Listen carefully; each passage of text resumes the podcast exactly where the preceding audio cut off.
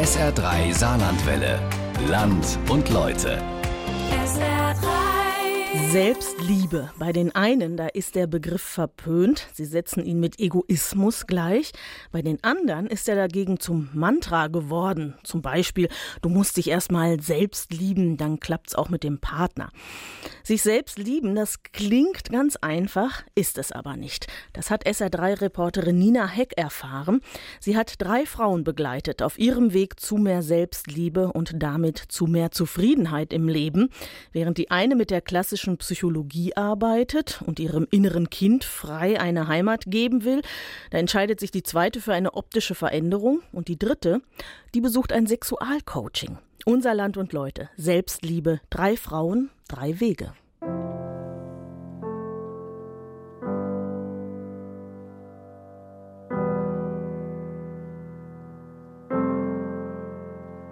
Als ich mich wirklich selbst zu lieben begann, habe ich aufgehört, mich nach einem anderen Leben zu sehnen und konnte sehen, dass alles um mich herum eine Aufforderung zum Wachsen war. Heute weiß ich, das nennt man Reife. Als ich mich wirklich selbst zu lieben begann, da erkannte ich, dass mich mein Denken armselig und krank machen kann.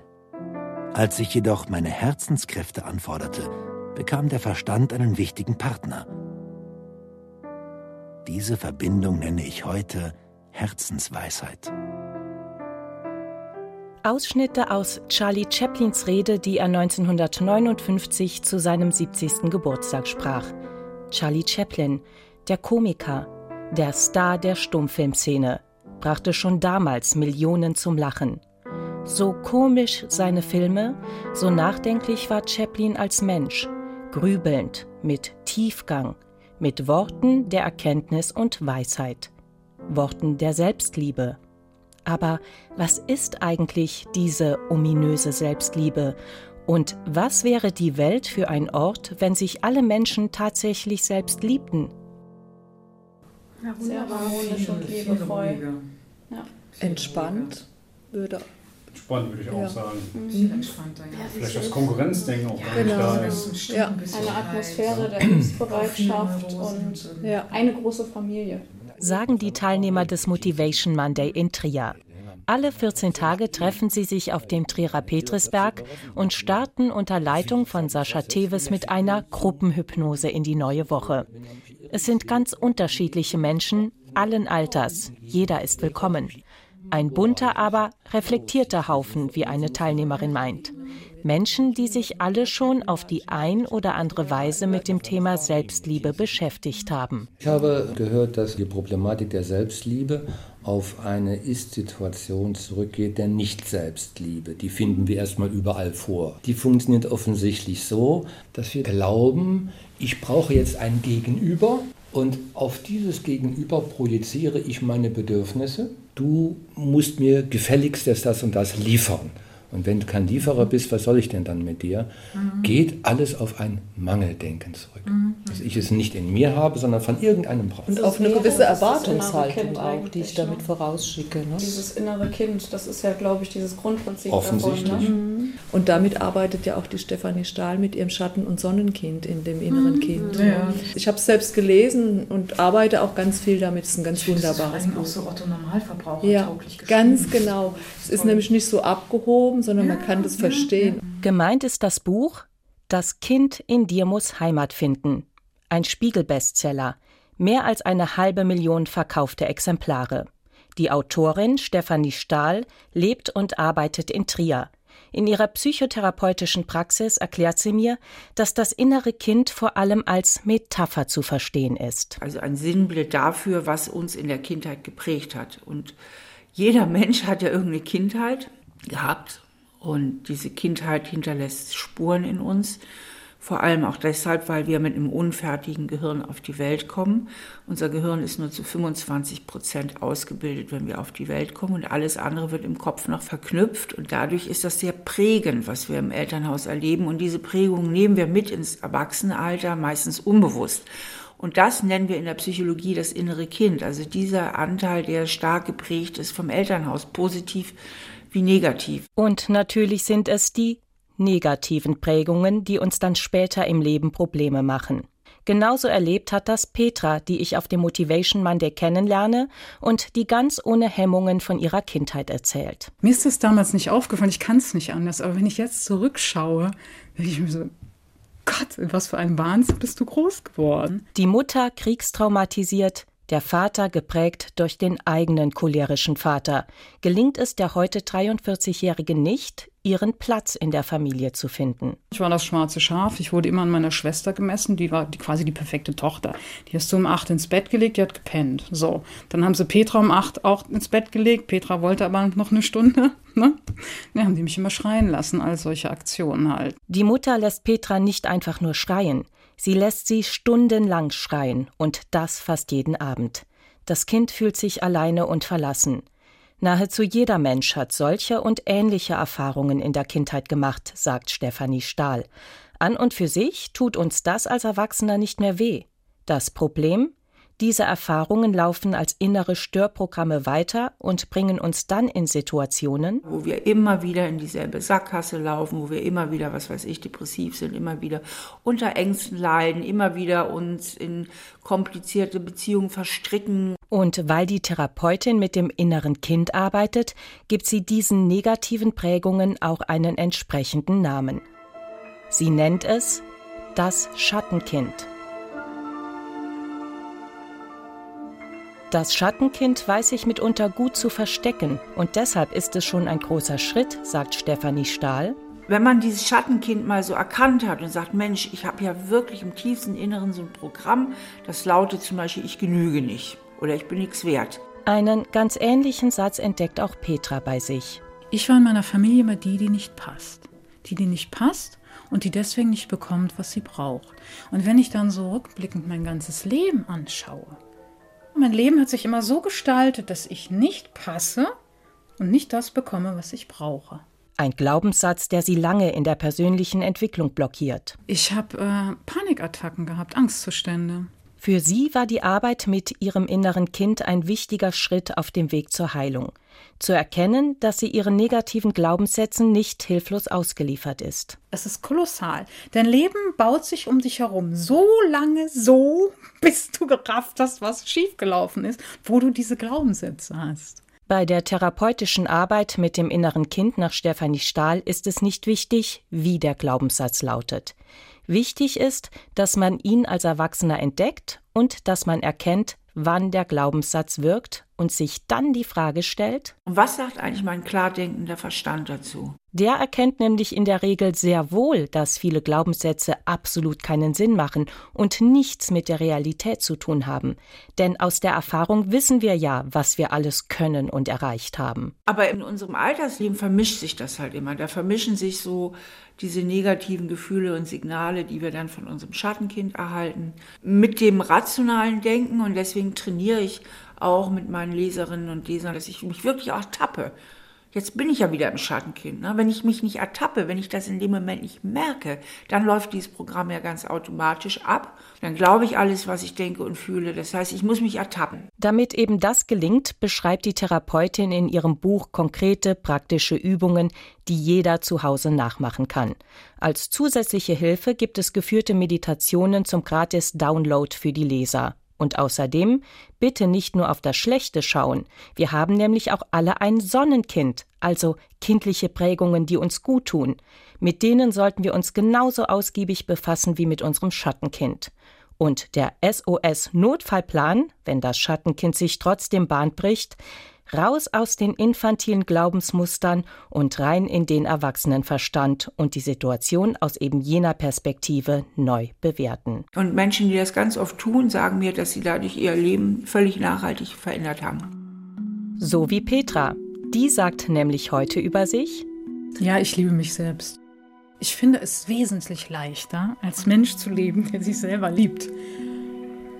Das fängt ja schon an bei dem, was ziehe ich an, was für Schuhe trage ich. Also dieser ganze Heckmeck früher, oh, sie müssen schick sein, sie müssen zum, zum Outfit passen, das fällt irgendwie so alles weg. Du ziehst die Schuhe an, in denen du dich wohlfühlst, aus Ende, Schluss, alles andere ist egal. Ums Wohlfühlen geht es auch bei Elisabeth Dämmer, Typ- und Stilberaterin aus Trier. Ich frage sie, Ist es denn wirklich egal, was ich anziehe? Oder kann nicht gerade eine Optimierung meines Typs dazu führen, dass ich selbst lieber in den Spiegel schaue und mich dadurch auch mehr mag? Ja, das kann's, wenn ich offen dafür bin. Das ist ähm, wie, ich schenke mir selbst ein gutes Gefühl oder ich schenke mir selbst das Bewusstsein, was steht mir wirklich. Was unterstreicht meine Persönlichkeit? Wann wirklich authentisch? Wie will ich denn wirken? Und mich möglich mal zwei, drei Stunden nur mit mir zu beschäftigen. Die wenigsten Menschen stehen mal zwei, drei Stunden vom Spiegel und schauen, was gefällt mir eigentlich an mir? Das sieht auch Bestseller-Autorin Stefanie Stahl grundsätzlich so. Als erstes gilt es für sie dabei jedoch eine wichtige Frage zu klären. Ist mein Nicht-Gefallen zu objektivieren oder ist das wieder so ein Schattenkind-Ding? Wenn nicht, da sage ich dann, dann ist es, finde ich, auch eine Form der Selbstliebe, einfach mal ein bisschen mehr aus sich herauszuholen, mal eine Styling-Beratung zu machen, ein leichtes Make-up, ich finde, das macht immer viel aus. Man soll einfach mal so das Beste aus seinem Typ machen und dann soll man zufrieden mit sich sein. Zufriedener mit sich werden, das wollte auch Tanja. 38, Landwirtin, Mutter von vier Kindern, als es für sie im Sommer 2018 zum Umstyling ins Atelier Stilecht zu Elisabeth Dämmer ging. Zu diesem Zeitpunkt war für sie klar, es muss sich etwas ändern. Mein Aussehen, meine Haare, meine Kleidung, ich war mit dem so wie ich war, in dem Moment nicht zufrieden. Was sich zunächst nach einer rein subjektiven, vielleicht auch oberflächlichen Beschreibung anhört, hat jedoch große Auswirkungen, denn Tanja vergleicht sich mit anderen Frauen. Ich war schon irgendwie Frau, aber nicht die Frau, die ich sein wollte. Ich habe immer auch Frauen bewundert, die kamen, waren toll gekleidet, habt einfach alles gepasst und als ich so an mir runterschaute, dachte ich dann, oh nee. Daraus resultierend das Gefühl für Tanja, dass sie als Frau nicht dort steht, wo sie als vierfache Mutter mit 38 Jahren eigentlich stehen sollte. Ganz genau. Ich habe mich auch nicht in der Öffentlichkeit getraut, jetzt groß zu reden. Weil ich ja immer dachte, es passt einfach nicht zu mir. Ich bin ja einfach nicht so wie die Superfrauen. Und deshalb war ich immer eher zurückhaltend. Ja, durch die Kinder war das schon, dass ich mich musste einfach auch mal ein bisschen nach vorne drängen, aber trotzdem war ich auch immer so die graue Maus. Genau. Schon wieder so ein Glaubenssatz. Und der wirkt. Denn Tanjas Selbsteinschätzung deckt sich mit dem Eindruck, den Elisabeth Dämmer von ihrer Kundin hat, als sie sie vor über einem halben Jahr das erste Mal sieht. In Jeans, T-Shirt und Sneakers wirkt die junge, schlanke Frau zwar leger, modern und sportlich, aber die Typberaterin empfindet sie als unscheinbar und unsicher. Also man hat direkt gemerkt, du fühlst dich nicht wohl in deiner Haut, irgendwas ist nicht harmonisch. Und auch äußerlich passt für Elisabeth Dämmer eins nicht so recht zum anderen. Mir ist direkt aufgefallen, dass die äh, Frisur und die Haarfarbe überhaupt nicht zu ihr passt. Das war viel zu brav, viel zu unauffällig. Es passte überhaupt nicht zum Typ. Die Haarfarbe war blond. Blond, ja. ja blonde, blond, lange Haare. Blonde, lange Haare, sehr unscheinbar. Schön geschnitten, ja, aber unscheinbar, wie so ein kleines Mädchen. Inzwischen sind die Haare schulterlang, glatt und haselnussbraun. Tanja ist ein Herbsttyp.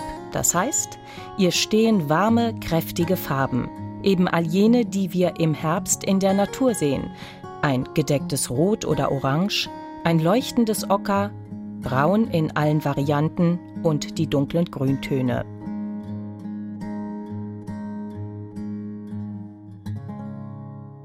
In den seltensten Fällen ist es für die Stilberaterin jedoch gleich offensichtlich, welchem Typus Frühling, Sommer, Herbst oder Winter ein Mensch zuzuordnen ist. Um das herauszufinden, setzt Elisabeth Dämmer Tanja damals vor einen großen beleuchteten Spiegel. Für mich stellen die beiden die Situation noch einmal nach. Tanjas Kleidung verschwindet unter einem weißen Umhang, ihre Haare unter einer Haube. Dann legt die Beraterin der jungen Frau nacheinander verschiedenfarbige Tücher über Brust und Schultern. Tanja sieht im Spiegel nur ihr Gesicht und wie das auf die Reflexion der Farben reagiert. Die erste Farbe ist ein blasser Lachston. Dabei tut sich erst einmal gar nichts in Tanjas Gesicht. Nicht überraschend für die Stilberaterin. Ja, bei der ersten Farbe ist es meistens so, weil das eine relativ unaufgeregte Farbe ist, relativ blass. Die Wirkung zu sehen, was im Gesicht passiert, ist immer am besten, wenn man die Farbe wegzieht und darunter kommt eine neue zum Vorschein. Das ist jetzt ein Rosa Und da merken wir jetzt direkt, dass die Tanja viel unruhiger im Gesicht wird. Es kommen rote Stellen raus und es wird so leicht bläulich im Gesicht. Jetzt kommt als nächstes ein kräftiges Orange und wir merken sofort, dass Tanja mehr Ausstrahlung bekommt, mehr Farbe im Gesicht, die Augen strahlen, die Lippen werden ganz deutlich sichtbar. Genau, sie fängt an zu strahlen, sie gefällt sich selbst. Noch deutlicher wird Tanjas Reaktion bei der nächsten Farbe. Ein Olivgrün. Dann hole ich in der Regel auch das Tuch nochmal von den Haaren und Tanja hat ja jetzt auch die Haare nach meiner Farbberatung dem schönen Braun getönt, etwas kürzer geschnitten.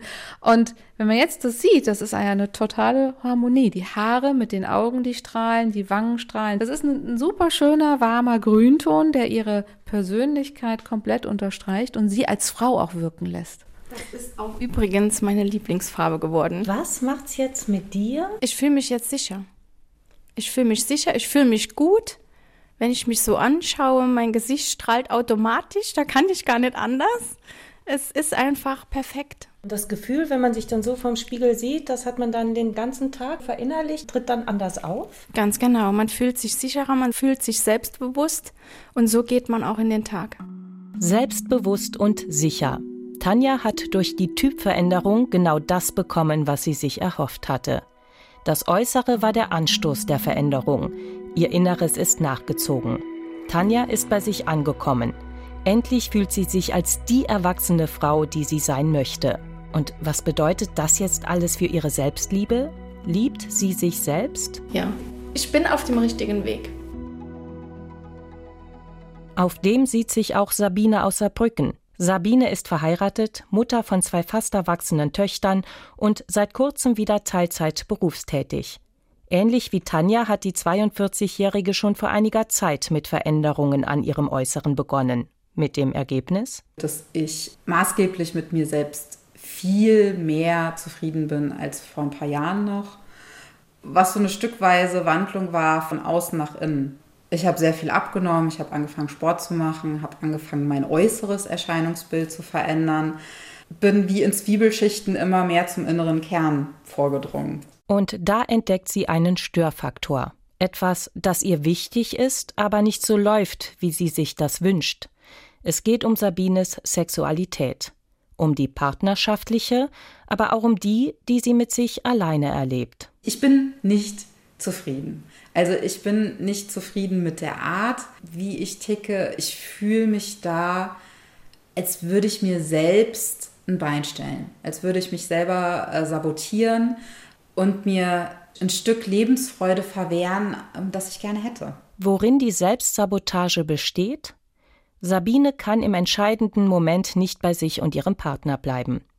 Um Erfüllung bis zum Ende zu erlangen, flüchtet sie sich in eine Fantasiewelt, einen Kinofilm, der in ihrem Kopf abläuft und der nichts mit der realen Situation zu tun hat.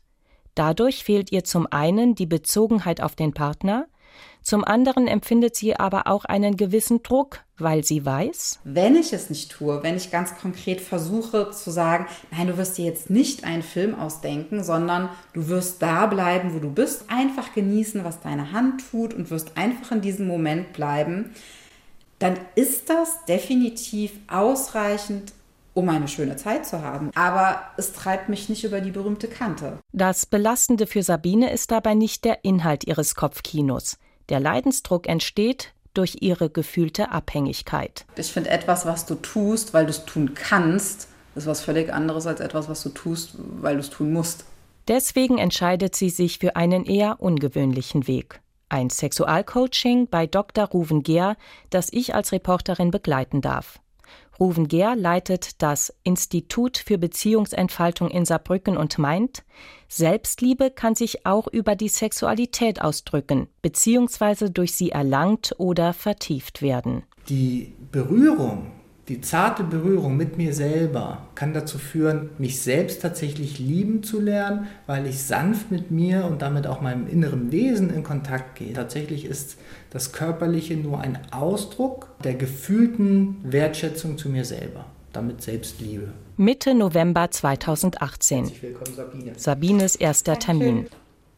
Bevor ich dir ganz viele Fragen stelle, mhm. hast du eine Frage an mich erst einmal? Auf ihren ausdrücklichen Wunsch hin ist sie mit dem Therapeuten von Anfang an per Du. Zu mir, was, was dir wichtig ist, damit du erstmal gut ankommst. Nachdem sich der Therapeut durch Sabines Hobbys, ihre familiäre und berufliche Situation gefragt hat, landen beide schnell beim eigentlichen Thema.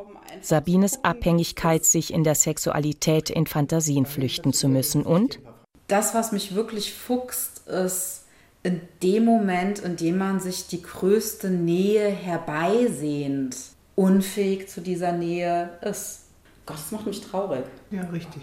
Im weiteren Verlauf des Gesprächs wird klar, Sabines Fantasien waren ihre Begleiter ab der ersten Sekunde, in der sie sich selbst als sexuelles Wesen wahrgenommen und berührt hat.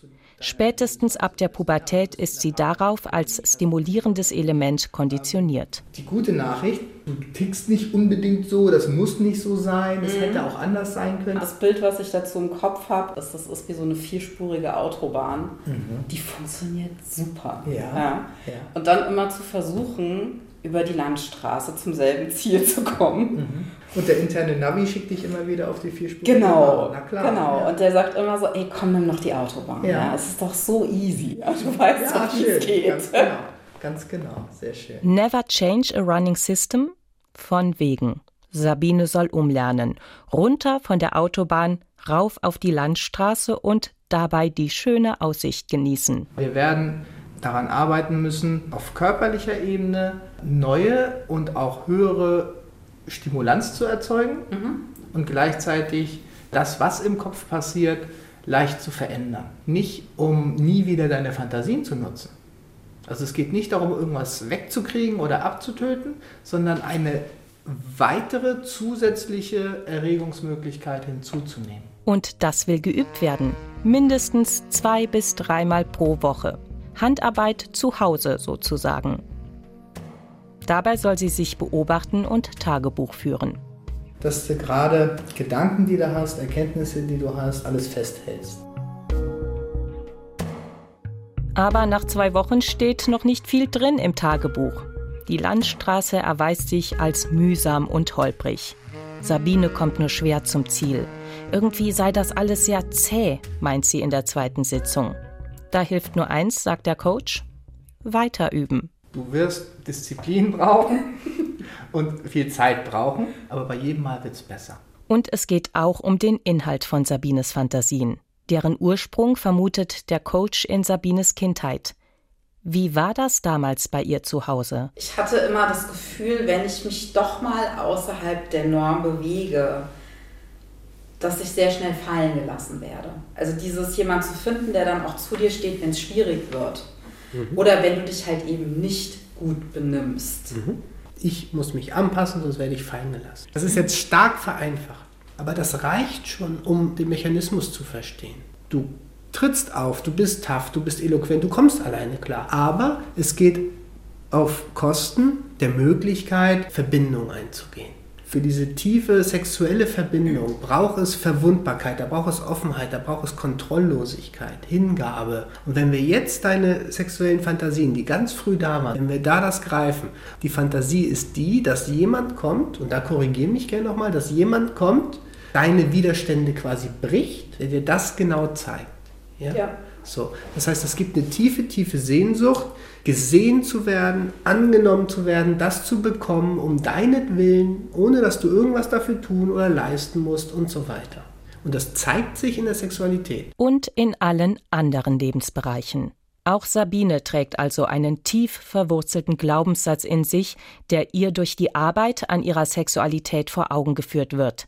Sie hat als Kind gelernt, sich anzupassen und ihre eigenen Bedürfnisse zu verleugnen. Oder anders ausgedrückt? Wenn ich nicht richtig funktioniere, dann bricht alles zusammen. Das Coaching und die Übungen zu Hause helfen ihr herauszufinden, was sie braucht und will.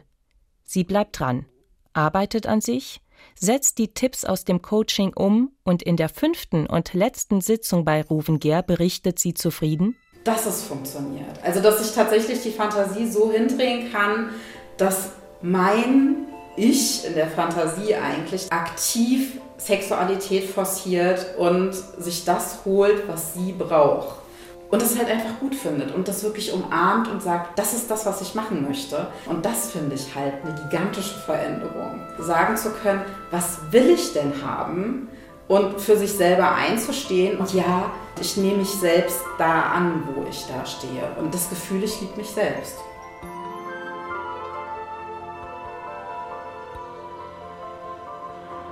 Drei Frauen, drei Wege zu mehr Selbstliebe. Petra, Tanja und Sabine sind unterwegs. Nicht jeden Tag gibt es Fortschritte. Nicht immer explodieren die Frauen vor Freude, wenn sie morgens in den Spiegel schauen. Aber sie haben erkannt, was sie wollen und brauchen.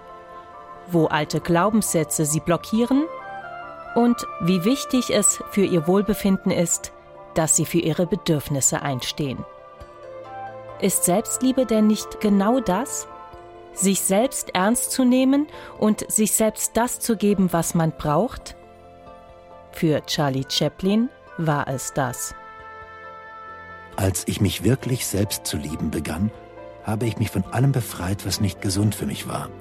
Von Speisen, Menschen, Dingen, Situationen und von allem, was mich immer wieder hinunterzog, weg von mir selbst. Anfangs nannte ich das gesunden Egoismus, aber heute weiß ich, das ist Selbstliebe. Wir brauchen uns nicht weiter vor Auseinandersetzungen, Konflikten und Problemen mit uns selbst und anderen fürchten. Denn sogar Sterne knallen manchmal aufeinander und es entstehen neue Welten. Heute weiß ich, das ist das Leben.